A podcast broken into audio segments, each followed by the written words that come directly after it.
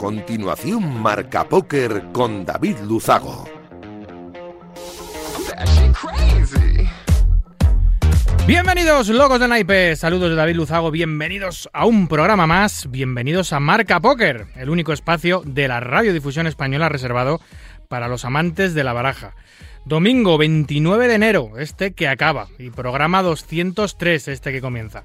Voy a aprovechar para agradecer como cada semana a Radio Marca la cesión de este gran espacio y por supuesto por hacerlo viable a nuestro sponsor winamax.es, la mejor plataforma para jugar al póker online de nuestro país.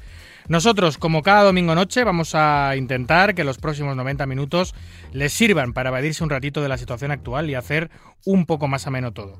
Nos ponemos en breve con los titulares de un programa, como siempre, cargadito de historias, de noticias, de reflexiones, de actualidad y, por supuesto, de entrevistas. ¡Arrancamos! Arriva, arriva quello che deve arrivare. Non ti preoccupare, non ti preoccupare. Arriva, arriva quello che debe Hoy volvemos a tener una edición más de curiosidades del póker. En el programa tenemos dos secciones parecidas. Una se llama Curiosidades del póker y otra se llama Curiosidades of Póker. Ya saben que la segunda es eh, esa sección que nos trae Abraham Jiménez algunos domingos que nos cuenta curiosidades y peculiaridades que nada o poquito tienen que ver con nuestro mundo. Pero la de hoy sí eh, toca de lleno al póker y son cosas curiosas que nos trae nuestro hermano, nuestro colaborador Álvaro Marino Drácula sobre nuestro mundo. También tendremos un carrusel de noticias que define a la perfección, como cada semana, lo que ha acontecido en el mundo eh, del naipe en estos últimos siete días.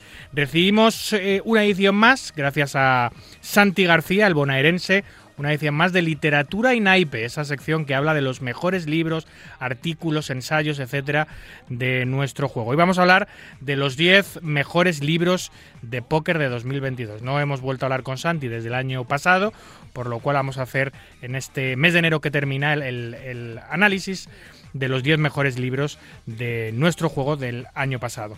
Hablaremos con Antonio Carrasco Cabeson, también nuestro eh, experto en información nacional, eh, información online también, que nos va a traer una, curiosa lista, que es la lista de ganancias histórica de torneos en vivo, que comanda un jugador norteamericano y que ahora está muy apretadita porque Daniel Negrano, el canadiense, ha pasado la barrera también de los 50 millones de dólares. Vamos a hablar de la All Time Money List. Cerraremos con las conexiones con el Supersonic de Extremadura, con el CNP La Liga de Vigo, con la LNP Junior de Castellón y con las dos etapas del Winamax Poker Tour de esta semana, la de Lloret y la de Gijón. Hablaremos con Sergio García, con Andrés García, con Camilo Celana Álvarez y Paul Parrilla, con todos ellos. 90 minutos por delante de mucho naipe, vamos a por ellos. Escuchas Marca Póker, el deporte rey de corazones.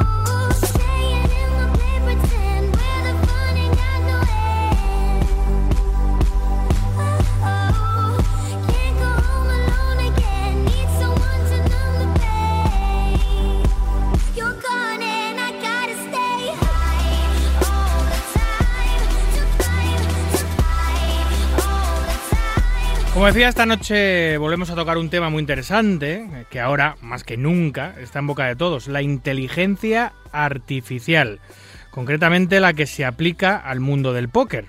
Los últimos avances de los que estamos siendo testigos últimamente han vuelto a sacar a relucir sus posibles aplicaciones en nuestro juego y ponen de nuevo de manifiesto que el futuro del mismo pasa inexorablemente por ello. Lo vamos a debatir, como decía al principio, en curiosidades del póker, que va sobre inteligencia artificial. Pero la inteligencia artificial aplicada a nuestro juego, aunque hablaremos un poco también de, de otras aplicaciones en otros sectores. Esta sección que nos trae algunos domingos, nuestro compañero don Álvaro Marino, más conocido como Drácula. Buenas noches, Álvaro. Muy buenas noches, David. Buenas noches a todos. ¿Cómo estáis? Pues muy bien. Se te echa de menos en el estudio, amigo. Sí, eh, hoy he estado un poco pachuchillo, David. Tengo que, tengo que, tengo que decir que siento no poder estar ahí contigo. Sabes que siempre es un gusto. Pero bueno, esta vez lo vamos a hacer vía telefónica, que tampoco pasa nada. Bueno, se te oye bien claro eh, lo que estás comentando, así que perfecto. Oye, ah, genial. inteligencia artificial. Hacía, hacía unas, unas tres o cuatro semanas hablaba con Adrián Sevillano, que es eh, uno de los redactores de Poker Red, que nos trae siempre fenomenales artículos, fenomenales temas de opinión y de, y de debate aquí al programa. Nos hablaba sobre la inteligencia artificial, eh, pero específicamente sobre una entrevista que él había hecho con el chat GTP, este o TGP, este que ahora, que ahora está tan, tan de moda, ¿no? que te responde absolutamente todo. Y me, quedé, me quedé fascinado y asustado a partes iguales. Fascinado por, por la claridad con la que el chat respondía todo tipo de preguntas que Adrián le, le formulaba muy muy técnicas sobre el póker, como si fuese una persona humana, y, asustado porque, porque vi las implicaciones que esto tiene a medio y largo plazo, ¿no? Eh, a nivel académico, a nivel de suplantación de identidad. Bueno, es un mundo esto de la eh, inteligencia artificial, Álvaro bueno, el, futuro ya está aquí, David. O sea, eso, eso, eso es así y bueno, y bueno, lo que hay que hacer es entender cómo funciona y bueno, intentar adaptarnos a él, ¿no? Bueno, la inteligencia artificial, curiosamente, es la palabra que ha sido elegida como palabra de este año. ¿Ah, inteligencia artificial, sí. La, por ejemplo, el año pasado fue vacuna, el anterior confinamiento, muy a nuestro pesar. Otra vez ha sido selfie, otra vez ha sido tal, pero este año ha sido inteligencia artificial. Y bueno, la Internet en realidad eh, es algo muy sencillo eh, explicar lo que es, ¿no? Simplemente son máquinas inteligentes. O sea, son máquinas que están programadas para llevar a cabo o sea, acciones de forma automática sin la necesidad de que el ser humano, digamos, esté, esté detrás.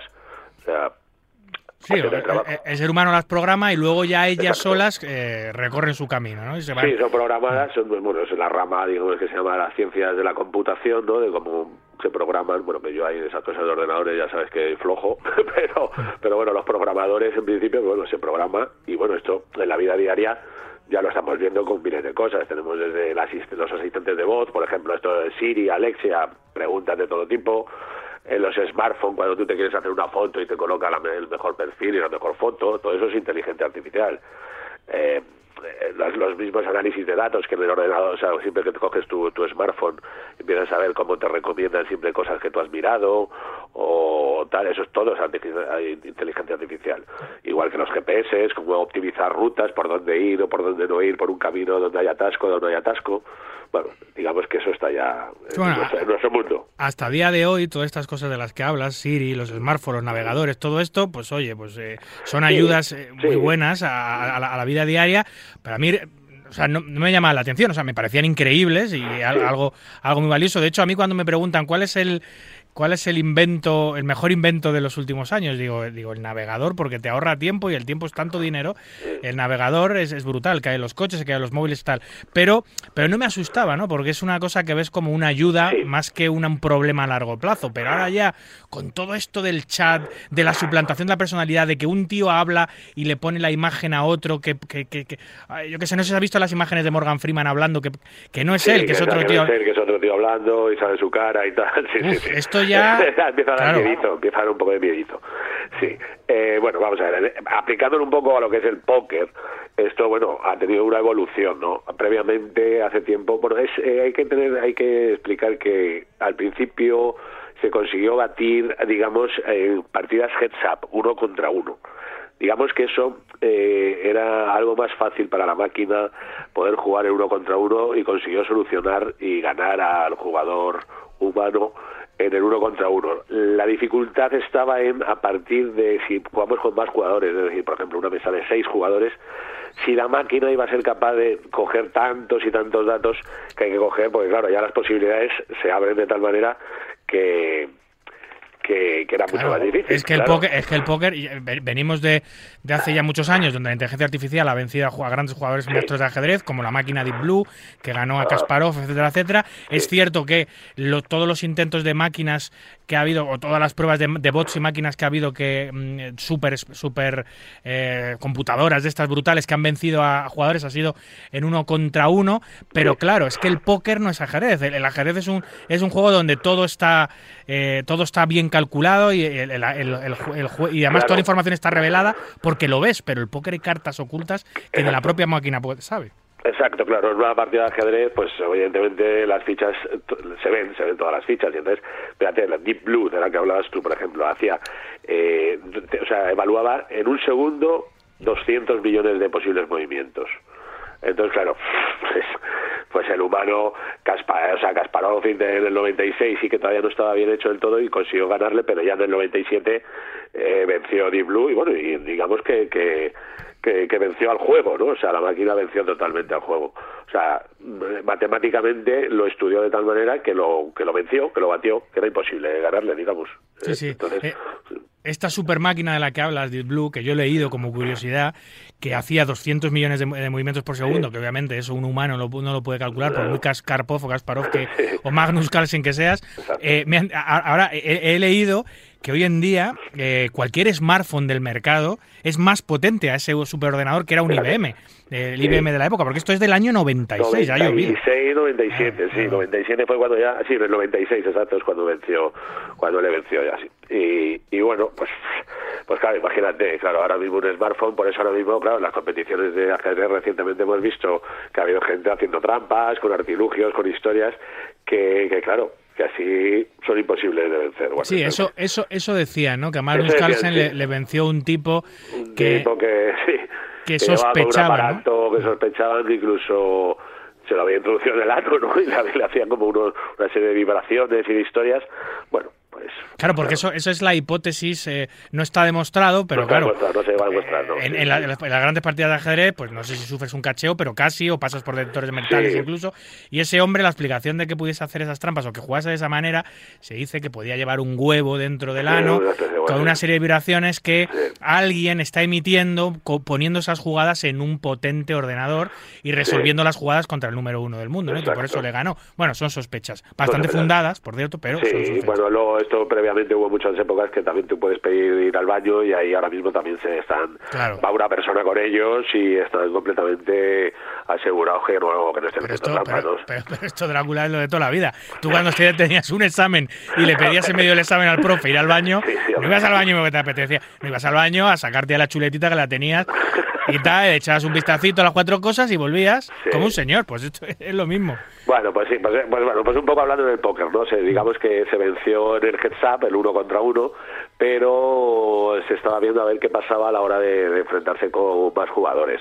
O sea, digamos que eh, como actúa al ser uno contra uno, es como eh, la primera máquina que fue la Libratus, ¿sabes? La que venció en el heads up, eh, hacía unos, unos árboles de decisiones, ¿no? Que va poniendo pum, pum, pum, pum, pum, pum, y llegan al momento que la mejor decisión era la, pues, la que tomaban, ¿no? Y entonces, bueno, lo consiguieron vencer. Entonces, ¿qué, ha ocurrido? Eh, la siguiente máquina fue Plu- Pluribus, Pluribus, que fue la que la que se ha enfrentado con varios jugadores. Y bueno, y al final, pues verdaderamente eh, es- eh, le ha costado más, pero es que es una máquina que a medida que va jugando va aprendiendo cada vez más. O sea, ella misma va aprendiendo, va aprendiendo de los resultados que está viendo y se va adaptando continuamente, continuamente, continuamente. Y entonces, aunque haga eh, movimientos muy extraños ahora para el humano, de hecho hay muchos jugadores que han dicho, o sea, que le resulta como imposible encontrarles el punto débil, ¿sabes? Porque son cosas tan raras y tan especiales las que está haciendo, porque ellos matemáticamente la máquina lo que te busca es la perfección, o sea, de qué manera es la mejor manera de eh, sacar el mayor rendimiento a cada mano. Sí, que sí, es, pero- un poco el juego GTO Sí, que se habla, ¿no? De, de- de la eh, explotación de, de, de, o sea, de, de- de resolver matemáticamente el juego, sí, decir que es lo mejor. A, nivel de a nivel de, juego ya súper profesional hay dos corrientes una es la del GTO hay algunos jugadores que son los mayores exponentes como por ejemplo Jason Kuhn que se habla que es, el, jugador que practica el GTO más eh, perfecto es decir el juego óptimo el más óptimo en cada jugada el juego perfecto pero luego hay una desviación de esa teoría que es la teoría explotativa del juego que cree que para ganar no tienes que jugar perfecto sino que tienes que adaptarte de la mejor manera al rival que tienes enfrente. Es decir tienes muchas veces que alejarte de ese juego perfecto para despistar al rival o para sacarle de su mejor juego y poder vencerle de esa manera. Por eso, por eso una máquina que solo practique el GTO puede tener problemas contra eh, eh, algunos jugadores. Claro, ahí es a lo que se agarra un poco esa vertiente, ¿no? De decir, vamos a ver, el ser humano al fin y al cabo una máquina nunca podrá tener esa especie de, digamos, de corazonadas, eh, sensaciones, ¿me entiendes? Es un poco donde nos agarramos para poder decir que la máquina no puede llegar a ese punto, ¿no? Porque claro, una corazonada nunca va a tener la máquina, ¿no? La máquina va a jugar como se supone que, hay que jugar matemáticamente. Entonces, bueno, eh, por ejemplo, Eric Seidel comentaba precisamente con esto de Jason Kuhn, Eric Seidel es un grandísimo jugador de, toda la vida, de, vamos, que, sigue... de, los mejores que se ha adaptado, o sea, de la vieja escuela, de los que mejor se ha adaptado. Efectivamente, y hablando un poco de esto del juego GTO, de, o sea, de lo que es optimizar eh, cada jugada, hablaba que este Jason Kuhn, si, si retrocedía en el tiempo, por ejemplo, 10 o 15 años, eh, o sea, reventaría absolutamente todas las partidas, sabiendo lo que sabe ahora, quiero decir. Incluso haría unas cosas tan sumamente extrañas que decía Nick, sería invitado con gusto a que viniera a jugar las partidas pensando que es una especie de primo, ¿no? O sea, es una especie de primo y, bueno, y que, que estaría la gente encantada de jugar con él, bueno, hasta que se dieran cuenta que efectivamente no paraba de ganar. eso, yo lo he, hablado alguna vez en el programa, que si, que si los grandes jugadores de hoy en día, mismamente Adrián Mateo, si viajase 15, 20, 30 años en el, en el, pasado, sería, o sea, si es ganador hoy, imagínate hace 30 años, sería absolutamente ganador. Lo que pasa que es cierto que a corto plazo, el tipo de jugadas que ahora se hacen, que jamás habían sido vistas hace 20, 30 años, serían consideradas como primadas o locuras. Hasta que, como tú dices, se diese en cuenta a medio y largo plazo que, era, que es un jugador imbatible, ¿no? Si lo es hoy, imagínate hace 30 años. Sí, sí, es que además esto, bueno, hasta que ha llegado un poco más el tema de las matemáticas, sabes que ha sido una continua evolución, o sea, antes pues se subía a la ciega por tres, luego se bajó a dos y medio, luego que a dos, o sea, optimizar absolutamente todo, ¿no? Y bueno, y, y bueno, parece que la máquina, aquí el tema, el tema es, por ejemplo, es que eh, podemos entrar en el tema también del mundo de a lo mejor que las posibles trampas que puede hacer. Ya sabes que las salas las salas importantes como Winamax tienen muy muy muy muy controlado el tema de bueno de que no que no puedan hacer trampas no con jugadores a por medio de bots o sabes o máquinas. Qué tal y entonces bueno ese es un poco de lo que se está detrás o sea conseguir de que nadie esté utilizando ese tipo de pues bueno previamente siempre se, se usaron los programas de apoyo de pues bueno pues de pues el cómo se llamaban estos los el poker tracker, el, eso sí que si al fin y al cabo bueno es tener información de los rivales, pero eso era el humano el que digamos lo interpretaba. Entonces lo que no, el miedo que hay es un poco que las máquinas, o sea, gente que que conozca cómo hacerlo, pues pueda poner la máquina ahí a trabajar y, a reventar las partidas. Sí, porque estos, estos bots de lo que habla, que son programas informáticos que juegan por ti, ¿no? Claro, Están programados para jugar GTO, básicamente. Claro, GTO, eso sería una completa ilegalidad, porque ahí lo que tiene que hacer es jugarla una persona, ¿no? Cuando tú estás jugando online, tienes que ser la persona la que está jugando. Entonces, bueno, yo imagino que estas las casas, o sea, las... Eh, las salas de, de, póker y tal de primer nivel imagino que tendrán sus herramientas para luchar contra eso no sí a, ver yo yo he hablado ya lo he dicho con el programa he hablado con con, eh, con, gente de Winamax, por el vínculo que tengo con ellos, y me, me, han, me, han, comentado muchas veces los procesos de seguridad, que no puedo comentar aquí obviamente, pero son, son brutales, o sea, es, son, son, son, cosas, claro, eh, siempre dicen, no, el, malo siempre va por delante del bueno, pero en este caso los departamentos de seguridad de las grandes salas tienen a los mejores programando y contraprogramando para que esto no ocurra. Ahora mismo puede haber dos problemas. Primero, que alguien juegue con un bot, ¿no? Que, hay muchísimos mecanismos hoy por hoy para detectarlos eh, y, y, y, parar su, su eh, estos, actos de mala fe que cometen, ¿no? La persona que programa un bot para que juegue solo. Y luego hay otro tema que se llama la RTA, que es la asistencia mientras juegas, ¿no? Que tienes programas que te van, que te van a, la vez que tú juegas, lo tienes conectado a un programa que te va. La marcha, claro, sobre la marcha, te va. tú estás jugando y eres tú el que clica, pero que es un programa que te va diciendo, oye, pues haz esto, haz lo otro. Eso también hay muchos mecanismos para, para detectarlo y de hecho ha habido, muchas cuentas congeladas y mucha gente expulsada de las salas por, por utilizar eh, RTA, los programas de asistencia. Eh, hay que seguir luchando contra eso, ¿no? Para, Sí, para hombre, que, para que el póker online sea lo más parecido al póker en vivo, ¿no? Donde Eh, claro, eh, sí, esto, bueno, Do- Doug Polk, el bueno, el jugador que, que estuvo reventando también las partidas online mucho tiempo y que ahora, bueno, tiene alguna sala de póker en vivo y está como medio retirado, pero bueno, de vez en cuando sigue jugando. Sí, él sintió como que de alguna manera se había matado un poco el alma del juego, ¿no? Con esto de eh, conseguir tanto o sea, como que haya un solucionador de problemas tan brutal, ¿sabes?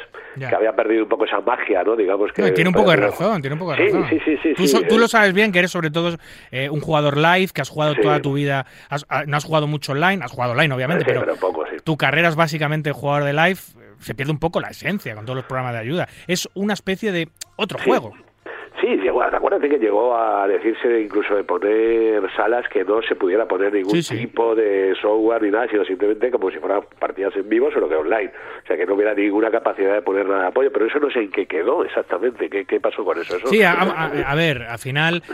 hay salas de, hay salas que lo prohíben, que no que Sí. hay muchas salas eh, que prohíben eh, programas de traqueo de, de jugadores. Eh, lo que pasa que claro, que el volumen grande te lo dan los regulares. También, ya, eh, o sea, claro, muchas claro. veces hay muchos regulares que solo juegan en salas Sí, donde les permitan hacer ese volumen. ¿Por qué? Porque un recreacional es cierto que hay más recreacionales que regulares, obviamente, si no menudo espectáculo, pero pero un recreacional te juega una, dos, tres mesas a la vez. Un regular te puede jugar hasta 20 o 30 partidas a la vez. El volumen y el tráfico que te genera claro. esa gente hace que las salas, pues que pues muchas Sí, de ellas cedan y Sí. permitan los los trackings que, que son legales. Es decir, sí, antes se hacía, como, como dice Doug Polk, antes se hacía a mano, tú estabas jugando online y apuntabas, este tío tribetea mucho, este tío se tira cuando le resubo, este tío no sé qué. Lo apuntabas tú a mano y luego tú en tu tiempo de estudio lo estudiabas. Ahora hay máquinas que te lo apuntan por ti, básicamente es eso. Sí, bueno, son legales porque están al alcance de todos, o sea que todo el mundo podría hacerlo, evidentemente.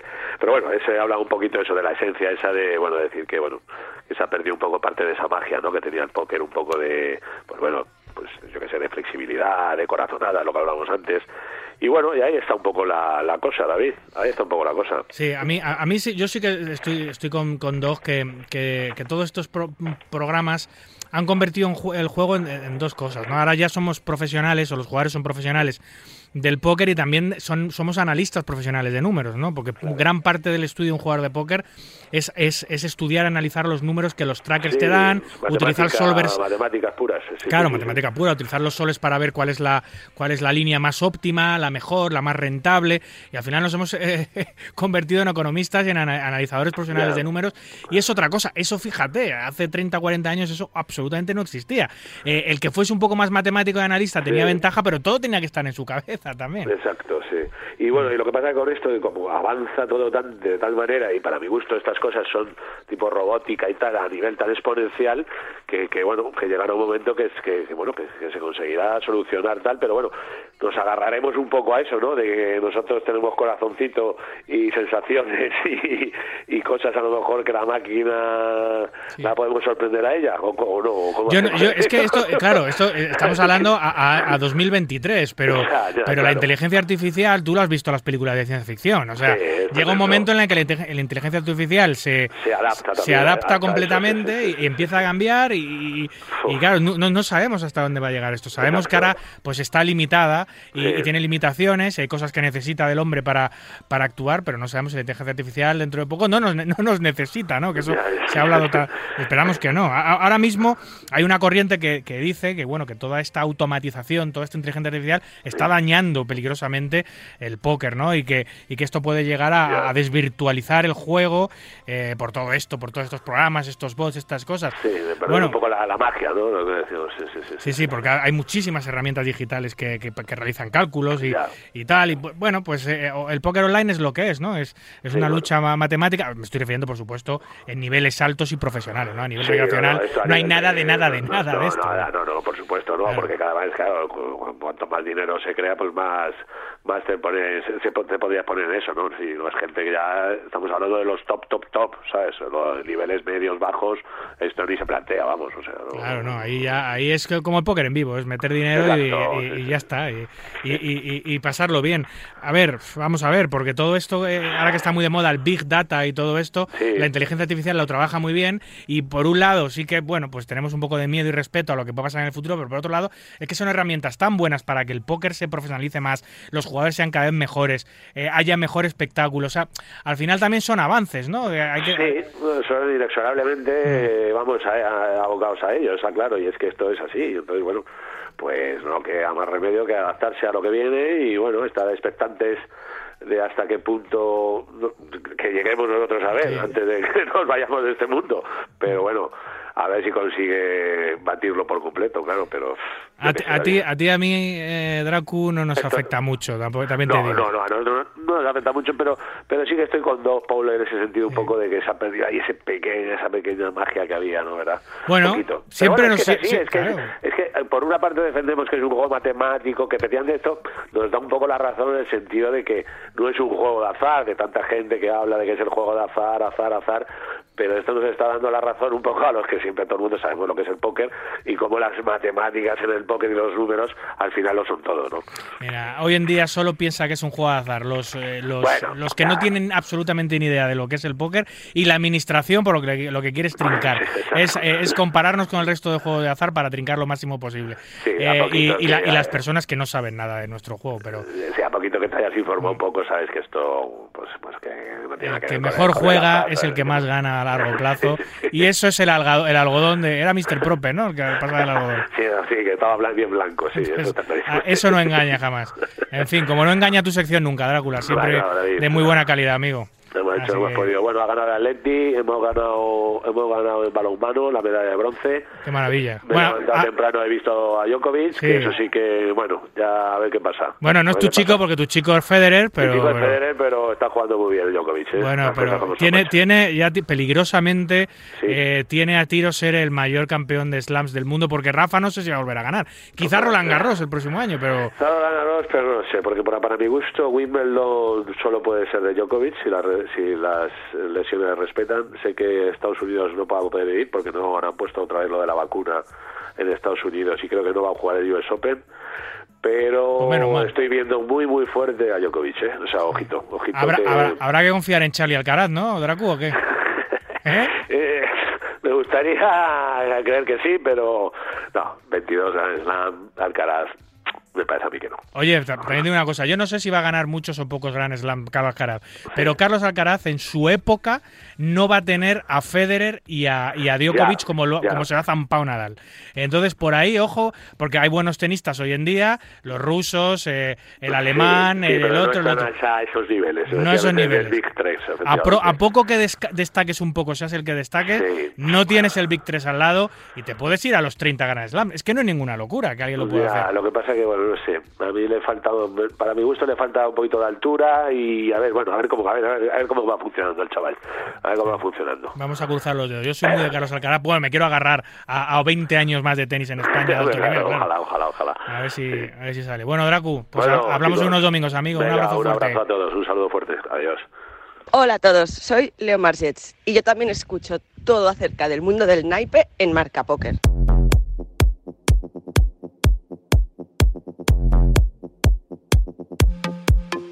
Whoa.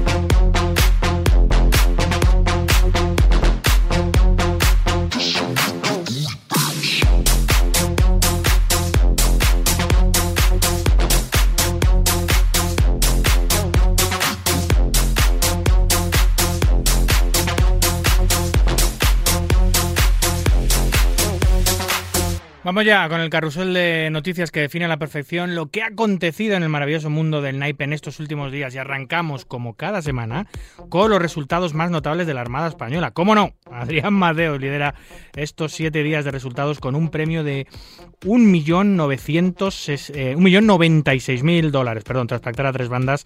El super high roller de la PCA, en la que también el malagueño Juan Pardo tuvo un gran resultado, cuarto por más de medio millón de dólares. El evento lo acabaría ganando norteamericano Ike Haxton. Otro malagueño, Vicente Delgado Codelsa, finaliza en segundo puesto en el evento principal de las BESOP de Bahamas para un premio de 54.000 dólares. Sergi Reixac es el último jugador español en pie, por cierto, en el mail de la PCA, finalizando en décima en décimo segunda plaza por algo más de 50.000 dólares. Y en España, concretamente en Madrid, en el madrileño casino de Gran Vía, el alicantino Adrián García se proclamaba este pasado lunes campeón del main event del 8-8 Poker Live Madrid por 92.000 euros. Winamax está de estreno y es que presenta en Winamax TV la Winaneta. Cada día, de jueves a lunes, eh, de 2 a 3 de la tarde, sus tres presentadores, Nazartán, Andrés de la Poza y Luis José Sarria, Josejo, se pondrán frente a las cámaras para traer toda la actualidad futbolística. Además, contará con la retransmisión en directo del partido del domingo a las 9. Todo esto y mucho más nos lo explicarán, por cierto, aquí en el programa la próxima semana. Y seguimos con Winamax, y es que fieles a la tradición está a punto de estrenar un año más la nueva edición del King 5, la competición por equipos más importante del país. Los equipos vencedores viajarán a Las Vegas a jugar los mejores torneos, incluyendo el Main Event, que será la guinda del pastel que disfrutará, eso sí, el equipo que se alce con la victoria de esta nueva edición. En total, 250.000 euros en premios a repartir en esta competición, ojo, completamente gratuita. 50.000 pavos más que el año pasado. ¡Qué maravilla!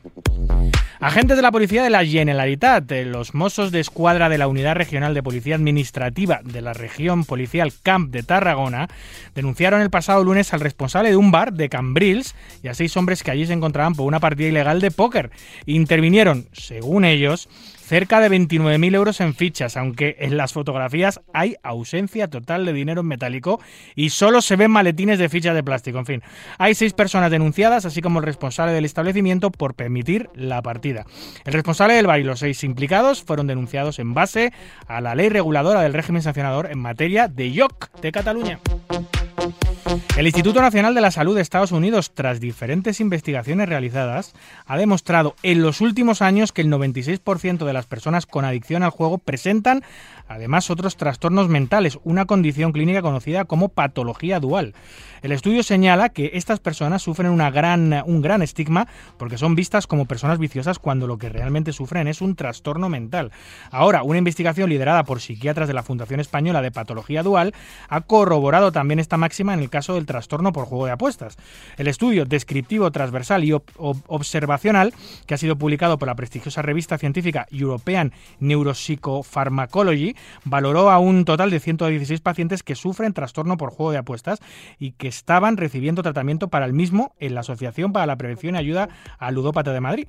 En base a los resultados de la investigación, los autores concluyeron que todos los pacientes que formaron parte del estudio presentaban además del trastorno por juego de apuestas otro trastorno mental, siendo el trastorno por déficit de atención y hiperactividad, el TDA, el más prevalente, ya que está presente en un 50% de los participantes del estudio. Interesante.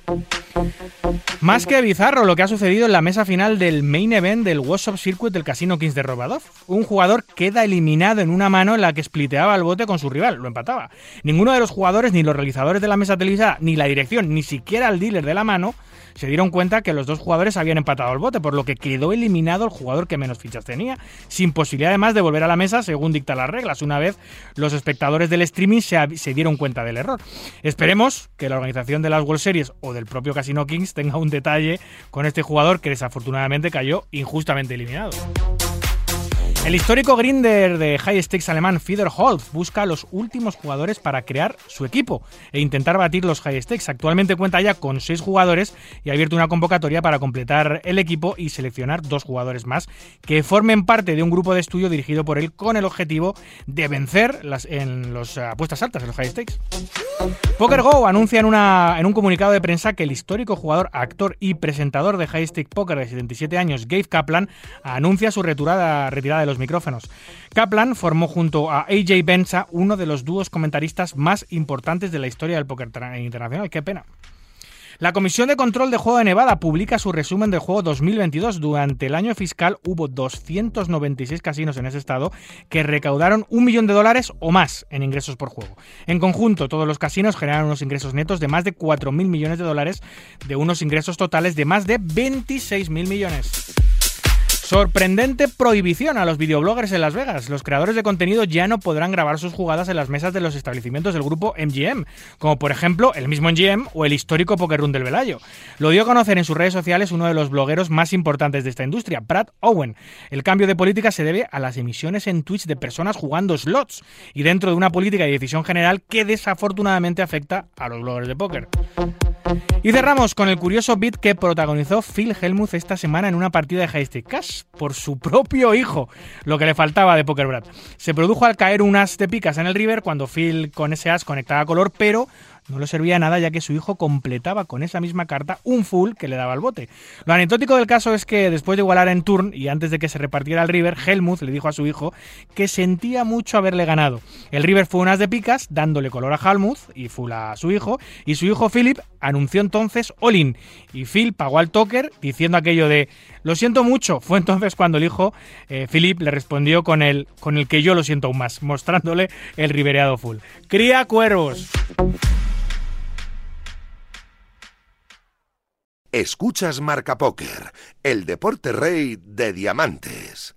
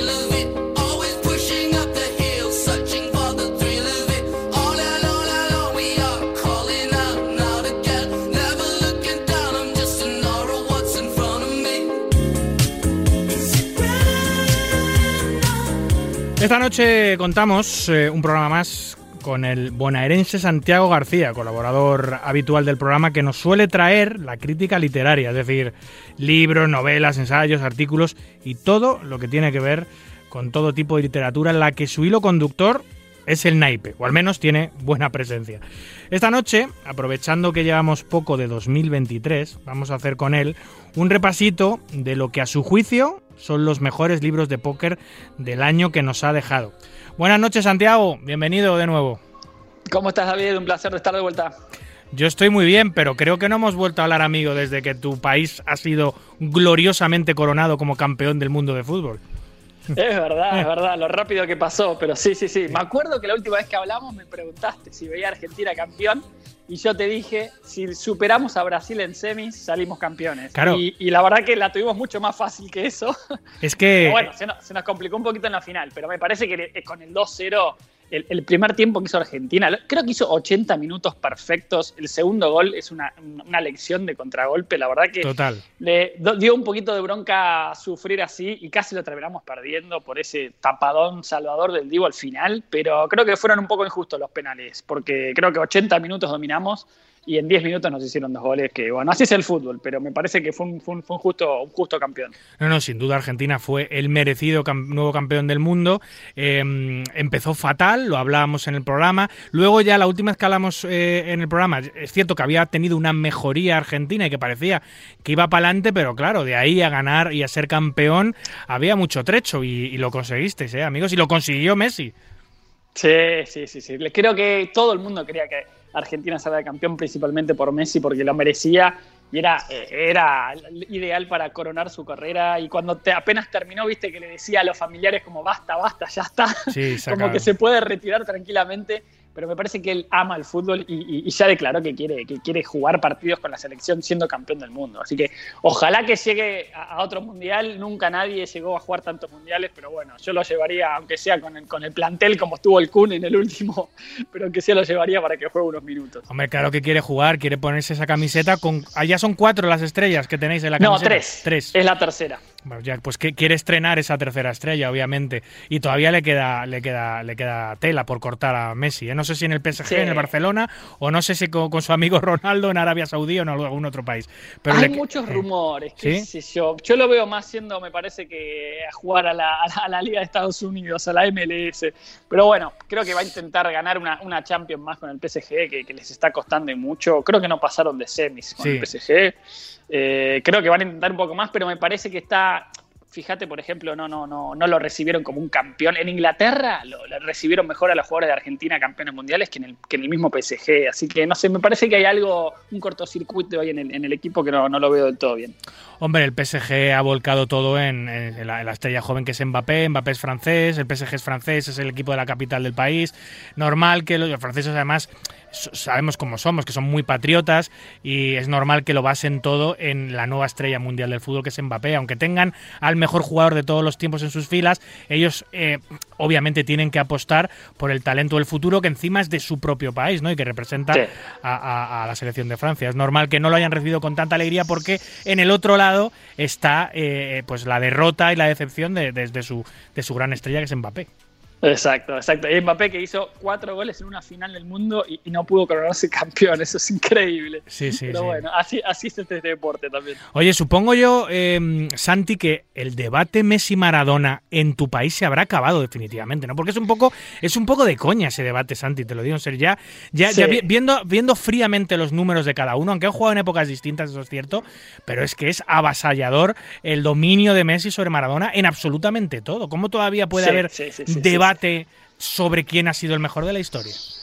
Y lo que pasa que, bueno, yo también tengo un grupo de amigos que siempre teníamos ese debate y siempre habían dos o tres que terminaban diciendo, no, que Maradona ganó la Copa del Mundo y Messi no. Y también ¿Y qué dicen ahora? Mara- Maradona lo hizo. No, bueno, ahora ya no tienen que, que decir, ahora perdieron el- la, la discusión.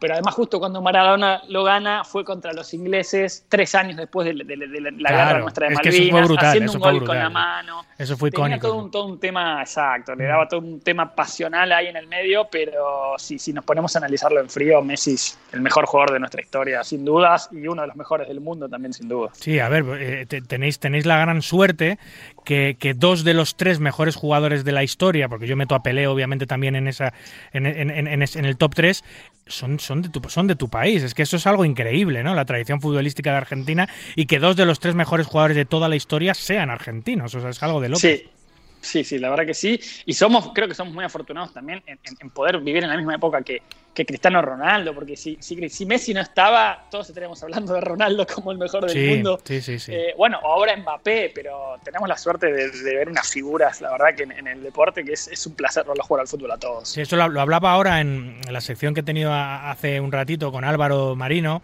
Hablábamos también, porque a él, él- a él le gusta mucho el tenis, hoy ha ganado Djokovic su, su Gran Slam 22, ha empatado a Rafa Nadal, y hablábamos que sí.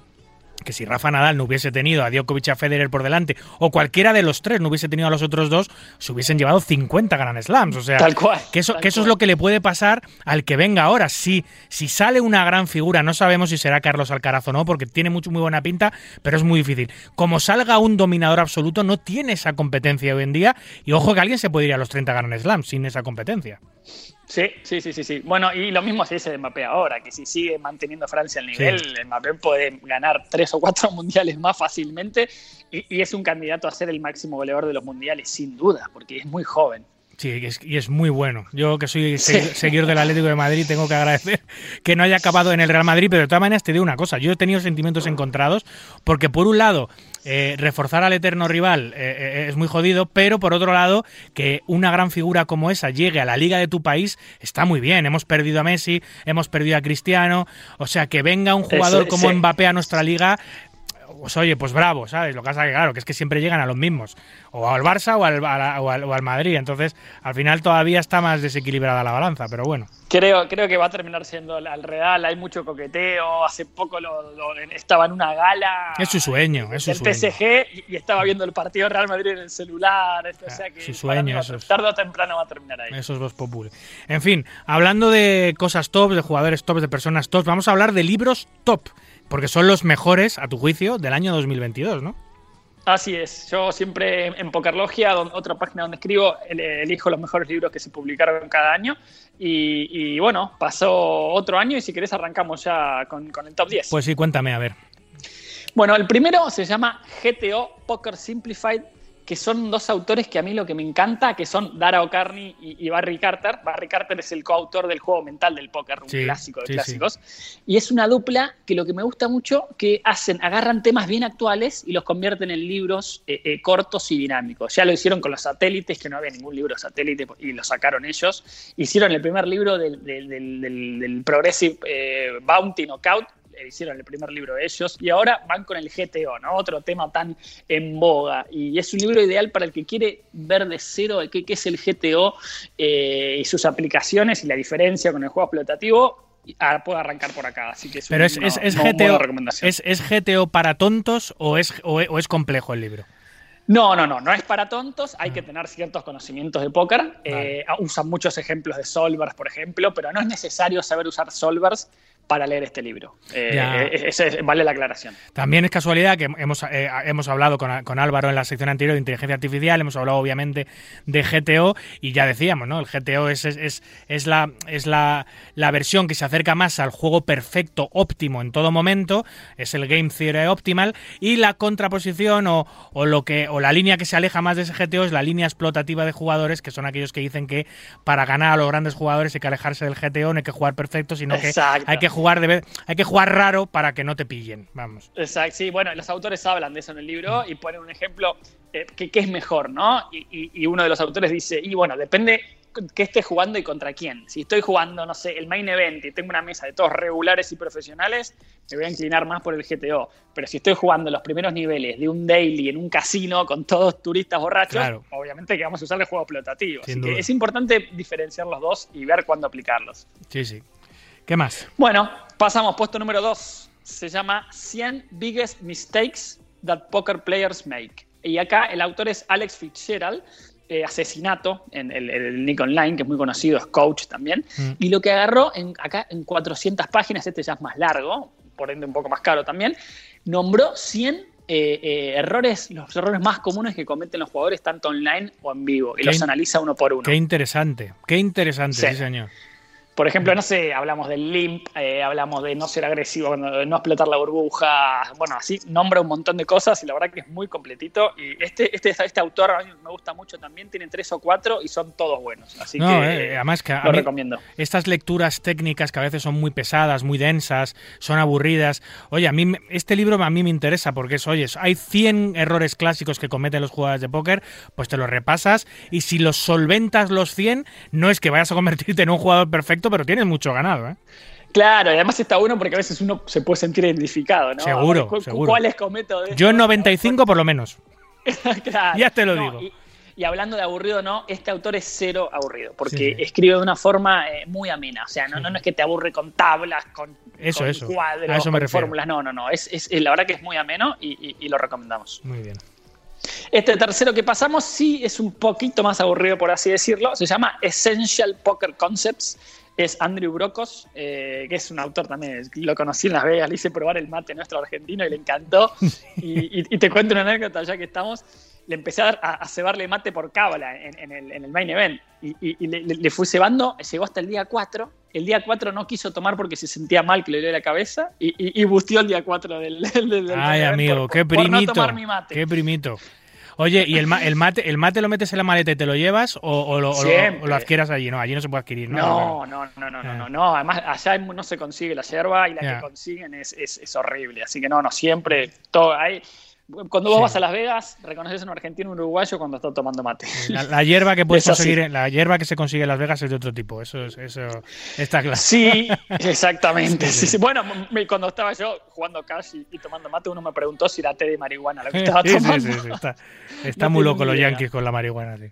Así es. Bueno, entonces volviendo a la lectura, eh, este libro es de Brocos y lo que hace es juntar eh, un montón de artículos eh, que escribió para, para varias revistas de póker y sobre un montón de temas, semi-blef, no sé, odds, torneos en vivo. Es un poco más serio, pero son temas importantes y que nunca está de más eh, repasarlos. Así que está, está bastante bueno y es cortito, no tiene 120 páginas. Apuntado. Pasamos al 4, que se llama Mastering Small Stakes Cash Games, de Ivan Jervis. Eh, este lo que está bueno es ideal para jugadores de cash, más que nada en vivo. Por ejemplo, niveles 1, 2, eh, 2, 3, hasta 2, 5 te diría, de, Las Vegas ¿no? y también mesas europeas. Eh, es ideal este libro. Y, y está muy bueno porque también es largo, tiene más de 500 páginas. De todos los que traje hoy, este es el más largo de todos y es muy completo porque analiza cómo jugar preflop, jugar postflop, a los jugadores que nos enfrentamos, qué, qué es lo principal que tenemos que concentrarnos a la hora de jugar partidas cash. La verdad que es muy completito y hace rato que no salía un libro, salen muchos de torneos o de mental game, pero de cash games hace mucho que no salía uno, uno bueno y, y- y este es el puesto número 4. Y me parece muy interesante que se, que se, que se base o que, eh, o que vaya directamente a las partidas pequeñas o medianas, que generalmente cuando se habla de cash es un concepto general, pero claro, es que no se juega igual. El metajuego no es el mismo en, las- en los high stakes que en las partidas pequeñas. Y que este libro, Sí, ni hablar. eh, este libro hable precisamente de esas partidas pequeñas y te dé las claves para ganar en esas partidas pequeñas, me parece un concepto muy interesante. Y son, son las partidas que jugamos lo- lo- lo- los mortales. Sí, ¿no? Porque ¿qui- ¿quién se va a ir a sentar a jugar un cash o a Macao? Son muy pocos sí, y dudo que estén leyendo un libro para eso. Así que es para los que queremos eh, mejorar en, en- en ese tipo de, de- de partidas. Muy bien. Y pasamos al puesto número 5, que es el que más me gustó a mí, el que más disfruté leer, y se llama 50 Greatest Stories in Poker History. Acá el autor, que se llama Marton Magnar, es un europeo eh, que escribe en varias páginas de póker, eh, agarró lo que para él son las 50 mejores historias eh, de, toda la, historia del póker, empezando desde la mano del muerto en, la época de- del lejano oeste hasta terminar con, el escándalo de Mike Postle eh, y, y las acusaciones de trampa. Y lo bueno que lo hacen capítulos, son 50 capítulos, pero de dos o tres carillas cada uno. Entonces podemos tener un pantallazo general de toda la historia del póker. Eh, y la verdad que me lo devoré en, en- en- en dos días, me encantó. Oye, muy, muy, em, muy entretenido. no- no- nosotros hablamos de vez en cuando en el programa, eh, muchas veces hemos hablado de libros y literatura, pero otras veces me traes otros temas, eh, sobre todo lo que escribes en, en las webs en las que en las que trabajas, en Pokerlogia, en Pokerred, etcétera. Escribes artículos súper interesantes. De hecho, tenemos alguno, alguno pendiente para el futuro que tiene muy buena pinta. Sí, pero, sí, sí. pero podemos añadir, macho, este libro seguramente dentro de esas 50 historias tengas, no sé, 5, 6, 7, 10 historias muy interesantes que podamos, que podemos traer aquí en el programa y hablar sobre ellas. ¿Qué te parece? Pero claro, eh, de estas 50, eh, hay más o menos la mitad eh, o, o escribí ya para Poker Red o, la- o- o- las tengo apuntadas para un futuro, pero son todas historias, son lo- los 50 capítulos, se pueden hacer 50 artículos y 50 charlas Sí, sí, tranquilamente sí. porque son todas grandes historias. Oye, pues vamos a apuntarlo porque, porque nos gusta mucho el póker, nos gusta mucho la literatura, pero también nos gusta mucho las vivencias, las anécdotas y las cosas que pasaban, que, que hacían nuestros mayores, ¿no? Los que han creado el póker como, como lo que es hoy. O sea, que también hay que traer este tipo de cosas y, y- y- y nadie mejor que tú para hacerlo, Santi. Sí, sí, lo bueno de este libro, porque muchos me dicen, no, pero leer es aburrido, no me gusta, y este es totalmente lo contrario. Acá no hay ningún análisis de mano, no hay ningún cuadro, no hay nada, son 50 historias y cortitas. Eh, así que este lo recomiendo mucho, sale el el ebook, sale 10, 10 dólares o 10 euros, eh, y muy recomendable, más que nada esta época de verano, donde uno quiere un, un librito para desconectarse un poco, eh, pero si además le gusta el póker, es una opción ideal. Y si son las 50 mejores historias del póker, segundo que seguro que son todas muy divertidas y muy entretenidas. Lo claro. son, la verdad que Con lo lo locos que estamos, de Santi, como para no tener historias. Sí, no, además habla, qué sé yo, no, y, algunas que no son tan conocidas, por ejemplo, hay una historia de, de- de Nixon donde, donde eh, la, una, eh, o sea, recaudó millones de- para su campaña presidencial con ganancias de póker, por ejemplo. Es eh, muy interesante, Sin ¿no? duda, sin duda, sin duda. El póker y Pero la bueno, política, eso- eh, ojo ese tema, ¿eh? El póker Sí. y la política, los, los vínculos que hay, sobre todo a nivel de financiación, ojo con ese tema, que tampoco hemos hablado Sí, nunca en el programa de eso y estaría Sí, bueno. es que mucho no se hace público también de, eso, de esos temas. Hay mucho que queda en, en- en- en la oscuridad, por así decirlo. Total. Pero bueno, pasamos puesto número 6. Se Sí. llama The Poker, The Poker Brain, el cerebro de póker. El autor es Matt Matros, que tiene tres brazaletes de serie mundial, así que algo, algo sabe del tema. Y acá lo que él quiso hacer es mezclar un pensamiento óptimo y explotativo con lo mental también. Eh, y para eso analiza muchas manos de torneos que él jugó y las analiza a fondo. eh, y la verdad que está, está, está muy entretenido, porque mezcla, mezcla muchas cosas que no suelen mezclarse. Generalmente tenemos un juego de mental game, o otro de explotativo, o otro de GTO. Y acá es como que mezcla los, los, los tres temas para jugar mejor, ¿no? Para tomar mejores decisiones. Así que la verdad que está, está muy interesante. Sin duda. Después pasamos puesto número 7, otra vez vuelve el GTO y se llama GTO Poker Gems, como gemas de, póker del GTO. Y son 12 consejos, es un libro corto, tiene 128 páginas. El autor es James Sweeney, Split Suite, conocido en, las redes sociales y como coaching, y le da 12 para todos los que usan Solver, por ejemplo. Es un libro para esas personas, ¿no? que los que usan mucho Pio Solver y están metidos ahí para estudiar. Da 12 consejos para, pa- para, para poder usar mientras estudiamos con Solvers. Así que para los estudiosos aquí tienen una, una recomendación. Una buena gema. Exacto. Puesto número 8, Getting Started with Horse. Y este es ideal para los que están buscando nuevas modalidades, ¿no? Porque hay muchos profesionales que sueñan con ganar un brazalete, pero la verdad es que los eventos de Hold'em tienen cientos de miles de entradas y está cada vez más difícil ganar un brazalete de Hold'em. Entonces, muchos que yo conozco, por ejemplo, Cacho Corn Argentina, se está yendo hacia los juegos mixtos. Otras modalidades que en la, en la serie mundial tienen, algunos tienen 150 entradas, 200 entradas. Entonces, las chances de ganar un brazalete son mucho mayores. Por ejemplo, Adri- Adrián Mateo, lo veo mucho yéndose para ese lado en unos años, ¿no? ¿Cómo lo ves? Sí, a ver, eh, Estados Unidos nos lleva decenas de eh, años de, o décadas de año de, de ventaja y eso se ve en que estas modalidades mixtas se juegan poquísimo en Europa y sin embargo en Estados Unidos son, son las más habituales. Jugadores eh, top eh, europeos generalmente son grandes ganadores en Texas Hold'em, pero ahí se quedan, que es lo que le pasa, por ejemplo, a los jugadores profesionales latinos y españoles, ¿no? que se quedan, Sí, se quedan sí. muy pillados en estas modalidades, sin embargo los americanos abarcan mucho más campo porque llevan, nos llevan muchos años de ventaja en los juegos mixtos y en juegos de, en juegos de stat, etcétera, y pueden optar a esos brazaletes. De hecho, hay muy pocos jugadores europeos que ganan brazaletes en estas modalidades. Tenemos mucho que mejorar en eso, desde luego, Santi. Sí, ni hablar, ni hablar. Bueno, esto es un libro para estrategia de Horse, ¿no? Y Horse, cada, cada, cada, cada inicial, la H de Hold'em, la O de Omaha, la R de Ras, Seven Karstad y el último es Eitor Better. Y, pará, y lo que está bueno de estos autores, que son tres especialistas, que es Chris Wallace, que ganó un brazalete en, en Horse 10K, Michael Mizrahi, que Sí, sí. ganó tres veces el Sí, Poker. Player Championship de 50K. El que, dicen dice, el, que, el que dicen que, que es el torneo que define al Más mejor jugador del mundo. Sí, sí. Así es, porque juegan muchas modalidades de un Mm. valle, buen, un valle en alto. Y acá lo ganó tres veces. Así que tener esos autores explicándote cómo jugar al horse, para el que quiera aprender, Calidad tiene que arrancar segura. por acá. Me tiene que arrancar por acá, exactamente. Pasamos al puesto número 9, si te parece, que acá volvemos a la historia de- del póker. Se llama The Illustrated History of the Main Event WSOP. Acá lo que hace el autor, muy, muy curioso también, son 52 páginas, hace una ilustración con información también de cada edición del Main Event de la Serie Mundial, de las primeras 52 ediciones. Anda. O sea, desde 1970 que arrancó hasta el 2021, incluyendo la de Salas. eh. Fue muy gracioso ver cómo lo dibujaron a Salas y se lo pasé a Damián y, y no le gustó mucho la caricatura que le hicieron, pero bueno. Bueno, que Pero todo sea eso. Exacto. Así que para el que quiera aprender de historia del main event, acá son 52 páginas, 52 ilustraciones con información, ¿no? Con pequeños datos de cada edición. Así que es muy, muy pintoresco el libro, muy chiquito, sale 3 dólares, pues pequeñito. Eh, pero muy curioso, muy curioso. El, torneo que, que- que ha, que sobrevivido y, y que, y y se ha mantenido como el mejor torneo año tras año del mundo. No hay ninguno otro igual. Es decir, ahora ha habido intentos. Es cierto que el PSPC es un evento que está muy de moda. La final del World Poker Tour este año ha batido todos los récords. Es un eventazo. Pero indiscutiblemente el evento que centra todas las miradas y la atención del mundo entero cada año es el evento principal de las series mundiales de Las Vegas. Sin y, y no tiene rival. dudas. Y lleva sin tener rival 40 años, o sea, desde que, desde que, desde que empezó.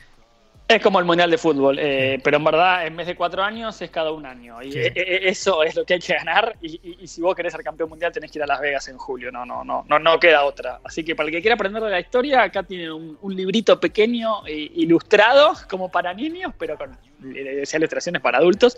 Pero está, me pareció muy, muy pintoresco y me gustó mucho. Me lo, me lo leí rapidísimo también. Muy bien. Y el último, para meter un poco de humor, se llama How to Suck at Poker. O sea, cómo ser pésimo jugando al póker se llama. Ese no me lo voy a comprar, eso ya, yo ya lo tengo bien, yo ya lo tengo Es bien muy, aprendidito. muy- Ese no me hace falta, Santi. Podría ser colaborador, decís Sí, vos, efectivamente, podría, podría escribir el prólogo a lo mejor del libro. Claro. El autor es Tyler Nals, que es un prolífico, lleva como 24 libros, hizo muchos de estrategia, eh, muchos serios, y este es el primero que se lo toma con súper humor. Es más, hay un capítulo que él empieza escribiéndolo diciéndolo que estaba bajo los efectos de la marihuana y, y se va por las ramas de una forma que es Sí, muy ¿no? gracioso y muy divertido. Eh, es como una guía de qué no hacer en la Claro, es lo que te iba a Y- y decir. poniendo ejemplos. Que al final, si te lo lees como una guía de qué qué- qué- qué es lo que no hay que hacer, también te puede ayudar para mejorar en tu juego, ¿sabes? Exacto. Entonces son 140 páginas, se lee rapidísimo y sale creo que 4 dólares o 4 euros el ebook. Así que para el que quiera descansar un poquito de tanta estrategia y, y reírse un rato, el, el bueno de Tyler escribió How to Suck at Poker y, y- y le puede sacar una sonrisa seguramente. Pues muy interesante. Eh, eh, bueno, hemos, hemos tenido GTO Poker Simplified, The 100 Biggest Mistakes, eh, eh, Sí. el EPC2, Mastering Small Stick Cash Games, eh, The 50 Greatest Stories in Poker History, The Poker Brain, GTO Poker Gems, Getting Started at Horse, The Illustrated History of the Main Event y ahora este que me hace mucha gracia, How to Suck at Poker. At ¿Algu- Poker. ¿Alguna cosita más? Y tenemos un bonus track ahí para Sí. agregar, que es uno que no pude leer, me hubiera encantado, de, de- del bueno de Daniel Arribas. Era hace una vez el perfecto jugador de póker. Yo Eh, le, dije que me le dije que me reserve uno, pero como no, no lo subió a Amazon, yo le aconsejé que lo haga, Ya, pero bueno, ya, no, lo lo subió dije. a Amazon, así que no, no, no lo pude leer. Pero bueno, lo agregamos porque todo lo que leí en Twitter son, son, son, son buenas, buenas opiniones, así que lo agregamos como el puesto número 11 de los mejores del 2022. Sí, hablábamos con él la semana pasada o hace dos semanas, no recuerdo, y le preguntaba cómo ha ido, había ido la primera edición y le quedaban 5 o 10 ejemplares, o sea, lo ha vendido Sí. todo. Y, y le pregunté, le pregunté, eh, a lo mejor por, por eso no lo ha metido en Amazon, porque, no- porque como lo ha hecho como hobby, no para ganar dinero ni como inversión ni nada, le dije, pero vas a hacer más Claro. ediciones que los has vendido todos y me dice, ah, es que no me quiero meter en ese lío, porque logísticamente es un coñazo tener que ir por los casinos, porque los va, los va vendiendo mano a mano, ¿sabes? Sí, Entonces dice, sí. "Mira, lo he hecho Trabajo pulmón. Claro, lo he hecho como por hobby, por diversión y no me apetece ahora tal. Entonces creo que no va a sacar una segunda edición, pero, pero, pero sí que es cierto que si lo saca digitalmente a lo mejor no le, no le lleva mucho trabajo y ahí puede vender unos pocos más, desde luego. Sí, sí, pero bueno, es un trabajito. Hay que ma- maquetar el libro, editarlo, subirlo a Amazon, subir la portada. Es medio un dolor de cabeza, pero una vez que está arriba en Amazon es un placer porque lo puede comprar desde cualquier parte del mundo, sea digital o en papel. Yo, yo el mío lo subí y la verdad que es un placer y, y- y compra gente que después te enterás de, de la- de dónde son y te parece buenísimo. Tu libro, por cierto, que es buenísimo y que cuenta también muchas historias de, de, de- de póker. No es un libro, no es un libro para aprender al póker el tuyo. No, no, el mío, bueno, se llama Cuentos y Relatos de Póker y no, no, son historias de todas de póker que son la mayoría verídicas, le pongo algo de, algo de fantasía. Eh, y sí, también la primera edición la, la vendimos todas y tuve que, que- que imprimir más, por suerte, así que fue, fue un placer hacerlo. Jolín, pues loco, como es un placer escucharte siempre en esta sección, que nos traes no solo libros, hoy ha, hoy ha tocado el tiempo de, de los libros, pero que nos trae también muchísimas eh, anécdotas, vivencias, cosas del pasado, cosas interesantes, y que tenemos pendiente varias cosas súper interesantes para próximos programas. Así que, Sí, Santi. paciencia, paciencia, de a poquito. Pero bueno, déjame terminar para eh, decir a la gente que deje un poquito de lado Netflix, que deje un poquito de Sí. scrollear ahí las historias en Instagram, de perder el tiempo y que agarren un libro, que es uno de los pequeños placeres de la vida, que lo van a disfrutar muchísimo más que estar perdiendo tiempo con una serie de Netflix que ni siquiera les gustan o ver historias de personas que ni conocen. Así que ese es mi, mi último consejo. ¿Cómo educar. ¿Cómo educar, Santi, a las nuevas generaciones para que hagan eso, para que cojan más libros y dejen menos la televisión y el móvil? ¿Cómo hacerlo? Ese es el gran reto. guste. Pero el problema es que, que- que- que- empiecen con eso y que lo abran. Pero bueno, Es tan complicado, poquito pero bueno. La, ma- la magia del papel, eso no tiene rival, eso desde luego. No, ni hablar, pero ahora se le sumó el digital. Yo leo los Sí, dos. sí. A mí me gusta el papel, como siempre, pero la- la- el digital, la comodidad de, de poder leerlo en cualquier lado. Es, es la verdad que no, no, no hay excusas para leer. Eso es lo que voy. Así es. Si no te gusta el papel, lo, lo compras digital y lo lees donde quieras. Hasta en el celular puedes leer si quieres. Muy bien. Como no hay excusas bueno, para, para no escucharte, Santi, siempre es un placer tenerte con nosotros. Hablamos muy pronto, amigo. Un abrazo fuerte. Adiós, David. Hasta la próxima. Escuchas Marca Póker, el deporte rey de tréboles.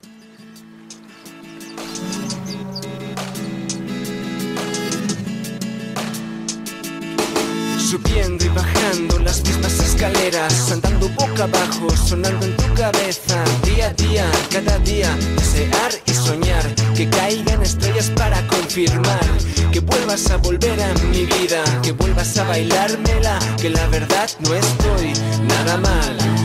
Respondo a los vecinos a la canallada esa, ¿qué tal cómo va? Hablemos de fútbol mejor, que ni esta se merece el oro de balón, que si no se lo dan, me corto una mano o mejor, me corto las dos, por Dios. Cuánta ficción, suerte que te veo, suerte que te acercas, suerte que te beso. Sentí que algo que estaba apagado se encendía y fue entonces cuando realmente empezó el día y sonaron las trompetas de la muerte. La gente puso caliente, se puso a jugar con la lengua entre los dientes, bien juntitos como dos gemelitos en el vientre. Y yo me puse contento como loco de alegría porque en lugar de Barcelona, La Habana, esto parecía, esto parecía.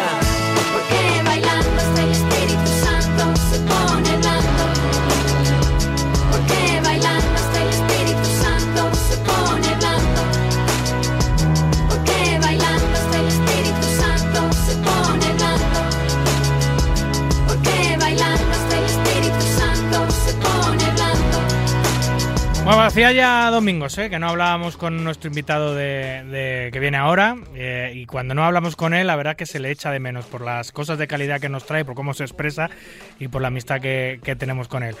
Buenas noches Antonio, Hola, ¿qué tal? Buenas noches. se te echa de menos amigo. Igualmente. Oye, eh, además, hoy me traes un tema súper interesante, ¿no? Que lo habéis hablado en Poker 10 esta semana, porque, mm, bueno, hace unos días, porque Daniel Negrano, el canadiense histórico jugador, quizás el más popular de todos los tiempos, eh, ha, ha llegado a, a una barrera de dinero que es una barrera súper psicológica y que muy pocos otros lo han conseguido antes, ¿no? En torneos en vivo. Pues sí, Negreanu, Daniel Negreanu ha superado los 50 millones de dólares en premios en torneos en vivo, ¡Wow! Que es una auténtica pasada.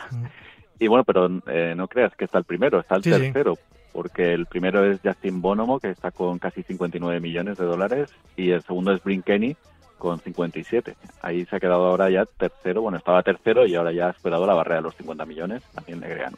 Yo, yo no sé, a ver, Daniel Negrano desde luego que está considerado como oh, em, escuela antigua o old school, porque em, aunque sigue jugando al más alto nivel y sigue compitiendo contra todo el mundo, él lleva muchos años, ¿no? Él, él empezó casi en el siglo, bueno, sin casi, él empezó en el siglo pasado a jugar, en los años 90.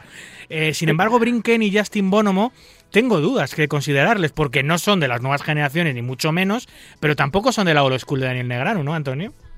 No, no, vamos, no, yo creo que no, no están ni, cerca, son de otra generación, no son de la ultimísima generación, pero, pero vamos, eh, lo que pasa es que, claro, estos están por delante, aparte de que han tenido grandes éxitos y tienen un, enorme nivel los dos, Bonomo y Kenny, es que también han jugado muchísimos torneos de buy-ins astronómicos. Claro, es que eso es lo que marca las diferencias hoy por hoy en, las, en los rankings de, dinero conseguido, los rankings de ganancias, es si juegas o no juegas high stakes. A ver, Nagrano también los juega, pero no es lo mismo hace años cuando los vaines, los mayores vaines eran de quizá de 10.000 dólares o quizá algún día había algún torneo de 25.000 dólares que era muy, muy, muy raro, que hoy en día para este tipo de jugadores un torneo de 10.000 dólares es como un satélite prácticamente, es un torneo irrisorio. Ellos juegan 50.000, 100.000, incluso medio millón, un millón de, de, dólares de buy-in, es otro nivel, claro.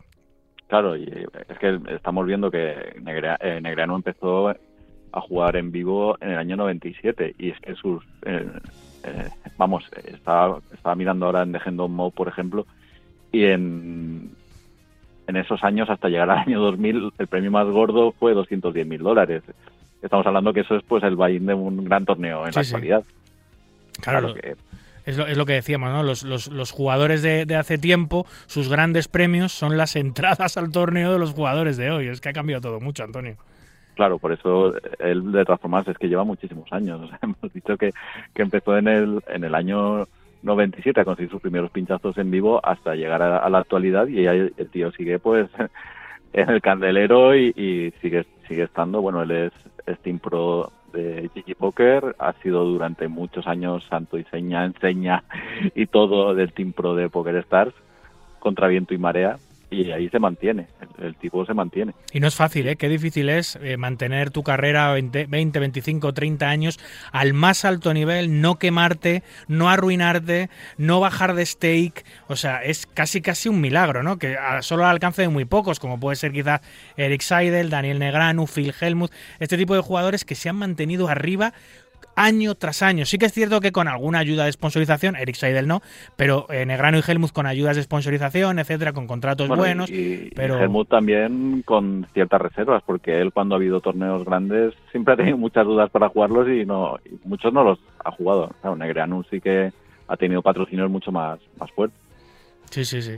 Eh, no lo sé hasta dónde vamos a llegar con los vaines, porque ya se han jugado torneos de un millón, que al primero dan 15, 16, 20 millones. Claro, es que va a llegar un día, Antonio, en que un completo desconocido gane un torneo de 5 millones de vaín, gane 70 millones en el torneo y se ponga número uno de ganancias de torneos históricos en vivo. Pero es que eso no es justo.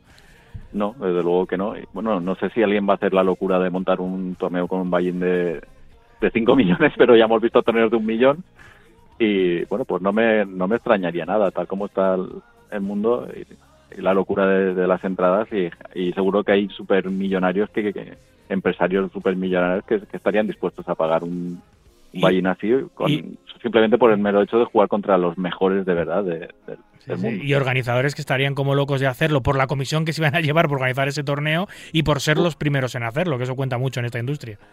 Pues, pues sí, pues sí, la verdad. Bueno, de todas formas, Negreanu eh, también ha jugado este tipo de torneos porque estaba mirando que el, el premio más gordo que pilló que ha pillado a lo largo de su carrera es de 8 cam- 8,2 millones de Sí, dólares. sí, no, el grano sí los juega, claro. Sí, sí. Y él, él porque quedó segundo en el Big One for One Drop de las World Series of Poker de Las Vegas de año 2014. Él- era un torneo de un millón de dólares de entrada.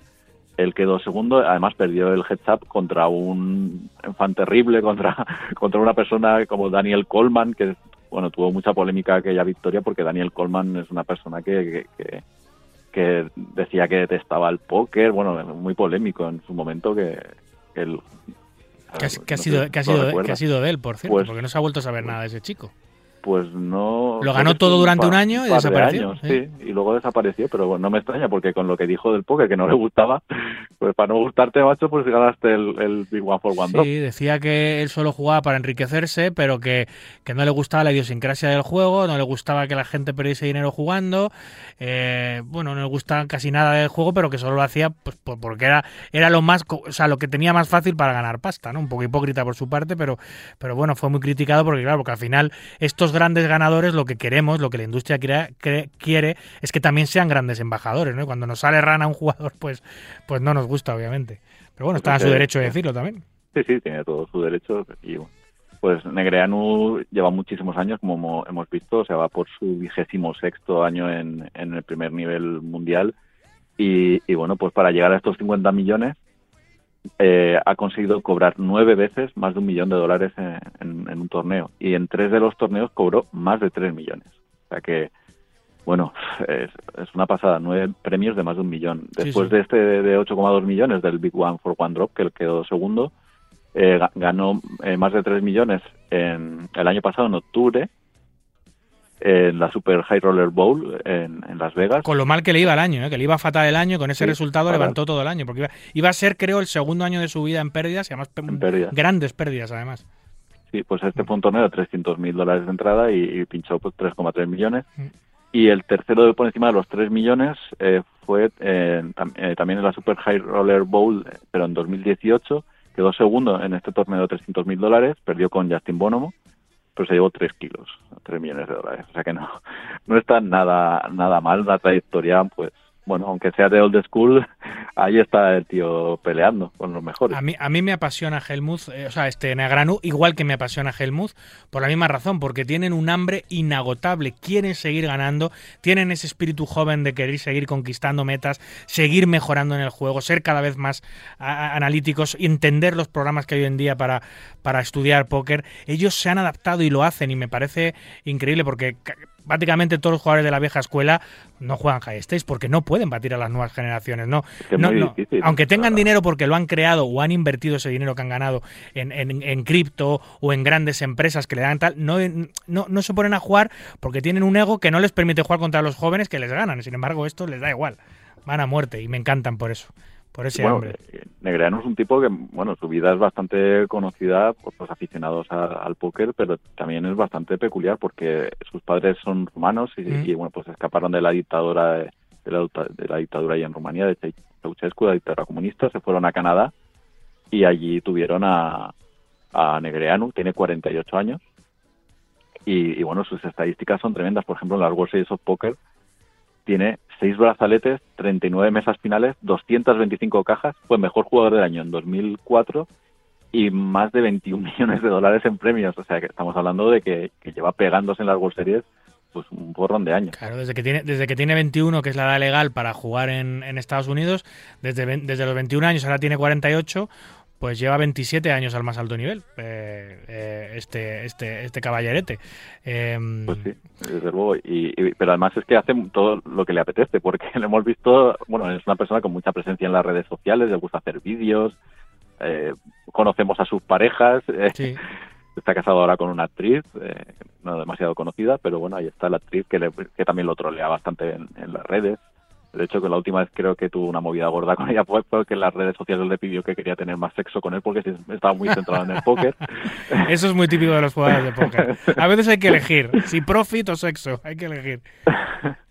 y bueno, pues ha salido también en películas como en, en X-Men Origins, en otra película que se llama Es verdad, Tension. es verdad. Le, le gusta jugar a- al golf y, y bueno, aparte de todo, pues es vegano y amante de los animales. O sea que no le falta detalle. Y, y bueno, pues desde luego, si, si no conocéis a Negreano, echadle un vistazo a sus vídeos en YouTube o en Twitch, porque desde luego es un, es un auténtico personaje con un sentido del humor pues especial. Ahora que lo dices, fue, fue, fue pionero en esto del videoblogging. Ahora que está tan de moda los, los bloggers o los videobloggers, eh, que prácticamente todas las salas están basando su marketing en fichar jugadores de este tipo, ¿no? Ya no son grandes jugadores, sino que son grandes difusores del mensaje, son creadores de contenido, embajadores. Eh, pues Negranu lleva haciéndolo toda la vida. Él ha tenido un videoblog, yo me acuerdo de, los tiempos de aquel blog que tenía en Full Contact, no sé si te acuerdas, una web que Sí. tenía. Eh, lleva haciéndolo toda la vida, ¿no? Posiblemente uno de los primeros creadores de contenido de, de nuestra, de nuestra industria y yo creo que eso no se lo he reconocido mucho. Bueno, pues es, es que se le ha reconocido, o sea, se le han reconocido muchísimas Sí, cosas. es verdad. pero- Es Hall, es Hall of Famer, ¿no? En el grano. Obviamente hace Sí. 5 o 6 Sí. años entró.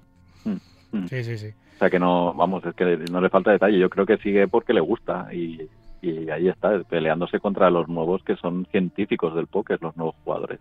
Sí, total. O sea, venir de los años 90 y, y seguir ganando a los jóvenes es algo que, que solo está al alcance de, de muy, muy, muy, muy pocos jugadores, como Negranu. Es indudable que, que, este, que este hombre estar en el top 3 Tiene de la lista mundial mérito. es un mérito salvaje. Salvaje. Porque es que, o sea, tú te quedas atrás un par de años en el póker estudiando y, y es una diferencia tremenda respecto a los nuevos jugadores. O sea, pierdes el tren y estos están ahí.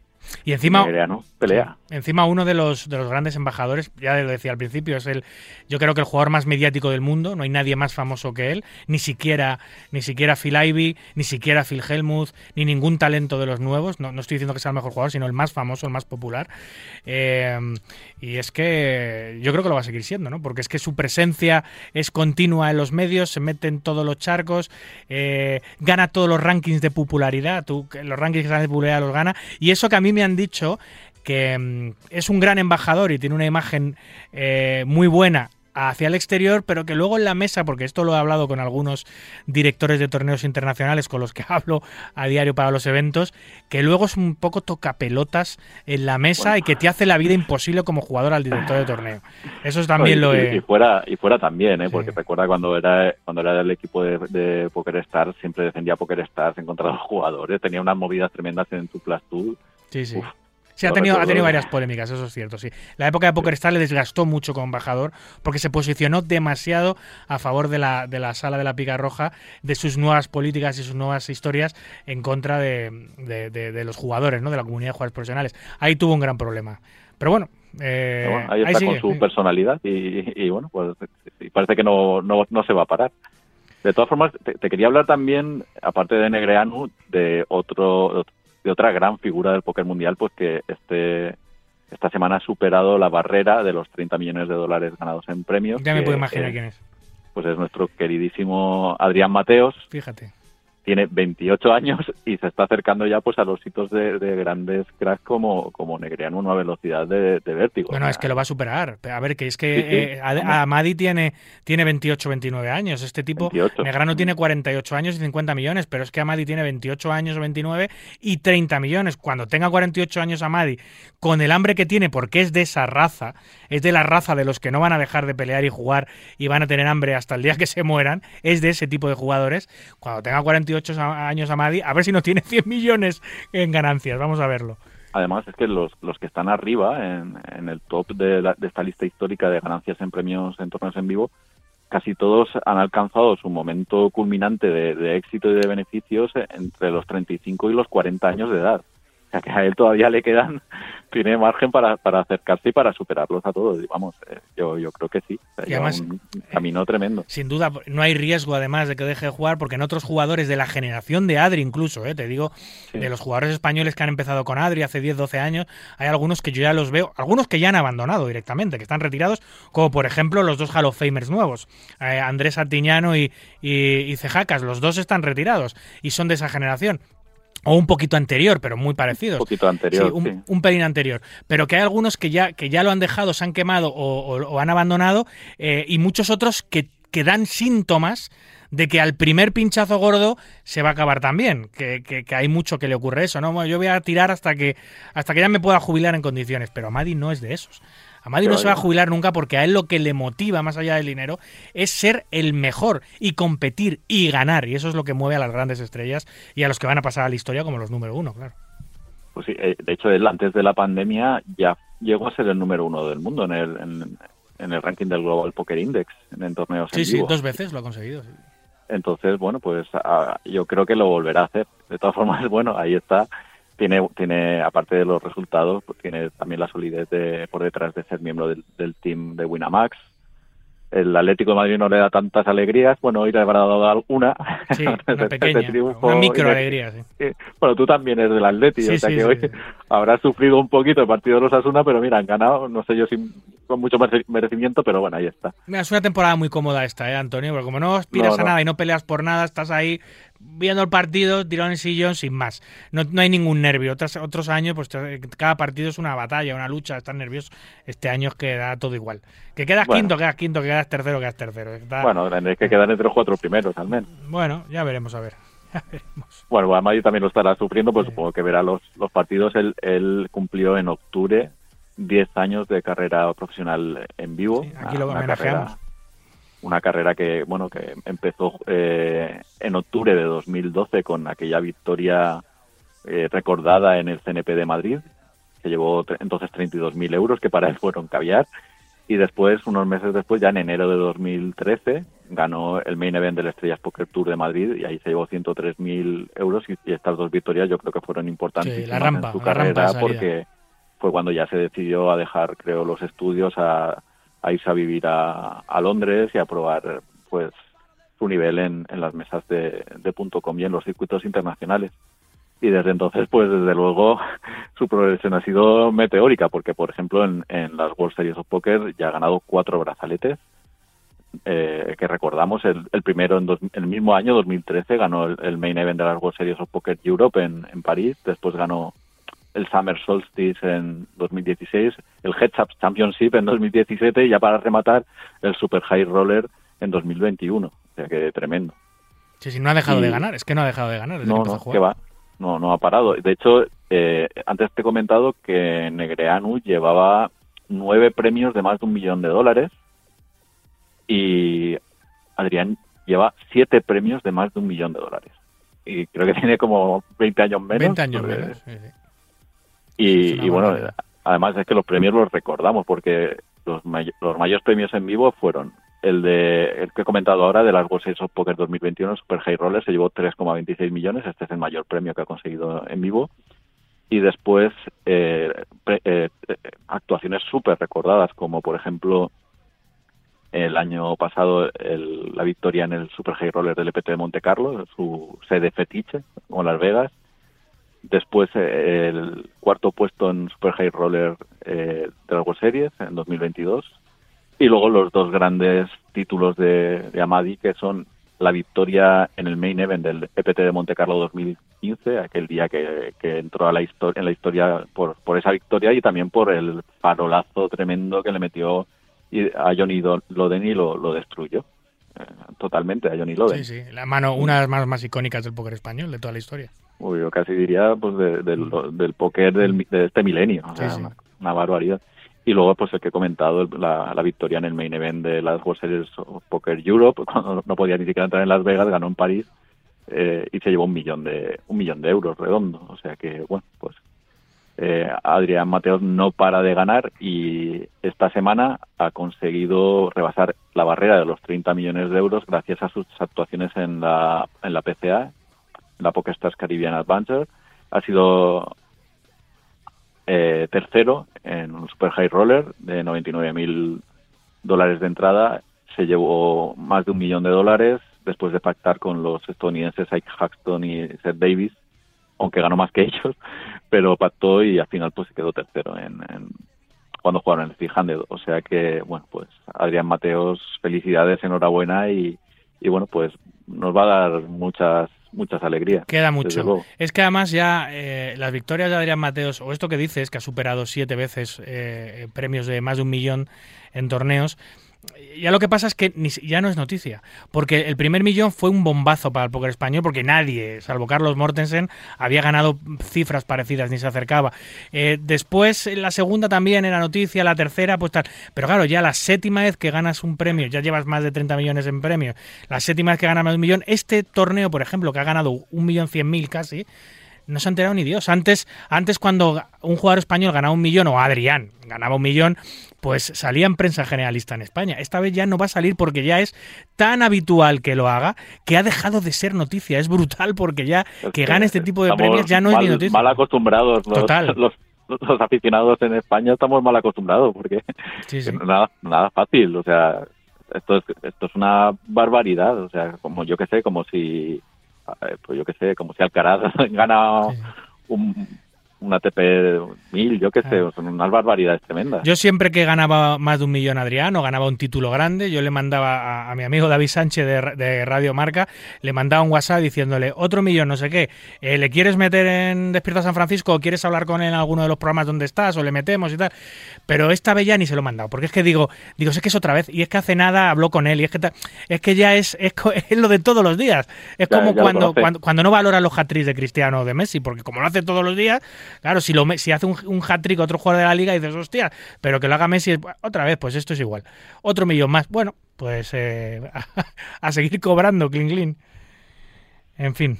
Pues sí, no sé, yo estaba, estaba mirando ahora mismo, eh, por ejemplo, qué es lo que ha ganado Djokovic en, en, en el Australian Open, pero es que estamos hablando de cantidades que no son mucho, mucho mayores que las que gana Adrián cuando pilla un premiazo de este Sí, tipo. hay una gran diferencia, que es los derechos de imagen.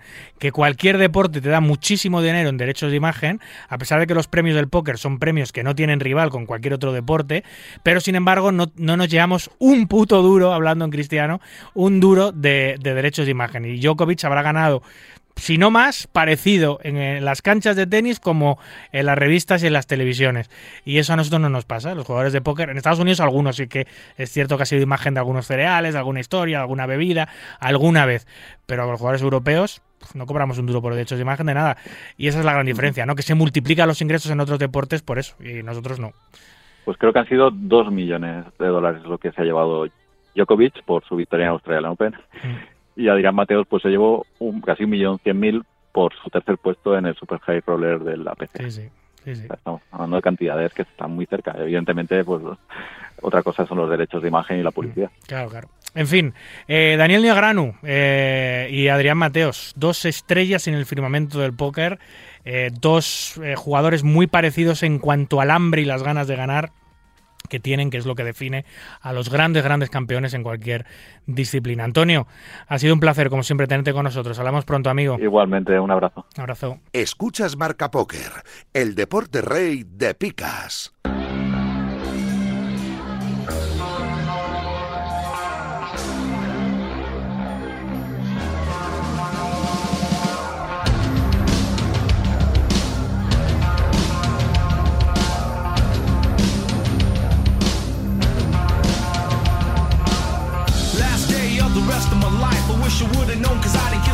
Goodbye. I didn't tell her that I loved her, how much I cared. I thank my pops for all the talks and all the wisdom he shared. Unaware, I just did what I always do.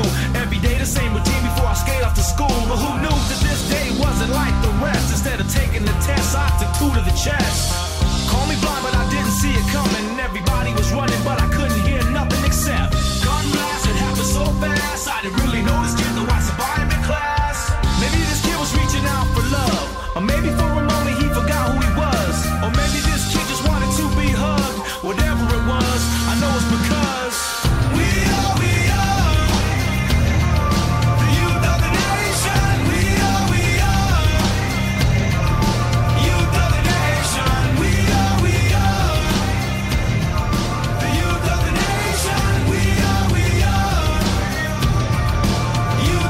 Bueno, para terminar, como siempre, vamos a hacer un repaso de los torneos más importantes en vivo dentro de nuestras fronteras y vamos a empezar por Extremadura, donde se ha celebrado una etapa del Super Sonic. Nos lo cuenta Sergio García. Buenas tardes, David. Buenas tardes, radioyentes. ¿Qué tal toda la gente de Radio Marca? ¿Cómo estáis? Pues mira, estamos aquí en el Casino de Badajoz, donde estamos disputando el primer mensual de Super Sonic, donde vamos a tener cada mes una parada. Vamos a hacer el mensual en formato de Super Sonic, como hicimos en, en Casino de, de Murcia. Y este fin de semana, pues casi 100 personas en el mensual. La verdad que hay mucha actividad en el casino los torneos paralelos con mucha afluencia y vamos a tener, estamos ahora disputando la mesa final, donde le van a esperar casi 4.000 euros al ganador y la verdad que ha sido un fin de semana muy divertido, un casino espectacular, donde la gente se lo está pasando teta y nada, espero veros el mes que viene por aquí, que estamos todos los mesecitos en el casino de, Badajoz y muchas gracias a todos radioyentes. Gracias, Sergio. Y de Extremadura nos vamos al norte, a Galicia, a Vigo, donde se ha celebrado la primera etapa del Circuito Nacional de Póker La Liga, esta la extinta Liga Nacional de Póker que transforma su formato al CNP La Liga. Nos lo cuenta cómo ha ido Andrés García. El Casino de Vigo recibía esta semana de miércoles a domingo la etapa inaugural del nuevo formato de torneos que Larus Events ha desarrollado bajo la marca CNP 888 La Liga. Un programa de cinco días con un evento principal de tres días con dos días uno, además de los paralelos Bienvenida, Clausura y Miniliga. Con un buy-in de 250 euros, stack inicial de 50.000 puntos y niveles de 30, 40 y 60 minutos a partir del nivel 24 y registro abierto hasta finalizar el nivel 13, el CNP 888 La Liga casi calcaba los números de nuestra anterior visita al Casino de Luquia, cerrando con 142 registros, batiendo así un nuevo récord de asistencia. 15 jugadores pasaron por caja con 8.050 euros y el trébol reservado para el campeón, además de un asiento en el Sit and Go que se disputará durante la gran final del CNP 888 en Madrid y en el que el ganador será premiado con un pack para el Team Pro 2024. La siguiente etapa del CNP 888 La Liga se disputará en el Orenes Gran Casino Murcia, del 8 al 12 de febrero, con la novedad este año de la vuelta de los satélites online diarios de la mano de nuestra sala de referencia 888poker.es con una plaza garantizada diaria. Buenas noches. Y de Vigo nos movemos a Lloret, donde se ha celebrado una de las etapas catalanas del Winamax Poker Tour. Nos lo cuenta Ane Álvarez. Buenas David, esta vez te saludo desde Lloret de Mar. Como bien sabes, este sábado 28 de enero realizamos la etapa de, de Lloret en el Gran Casino Costa Brava. Superamos el número de jugadores esperados. En total fueron 141 jugadores, demostrando que el póker está presente entre nuestros jugadores catalanes y por nuestra parte, pues muy contentos con los resultados. Destacar que una vez empezaron a subir las ciegas, pues los jugadores empezaron a, a ir siendo eliminados. Eh, los dos pases a la final estuvieron muy muy reñidos. Los tres jugadores eh, finales iban muy igualados y de hecho empezaron a, a tanquear. Y finalmente, con gran alegría, pues celebramos la clasificación de nuestros dos ganadores a la gran final de Aranjuez.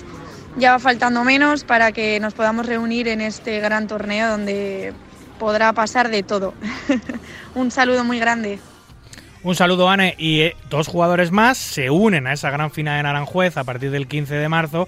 Eh, los que se han clasificado, no en Lloret, en Gijón. Ahí ha estado Paul Parrilla, nos lo cuenta.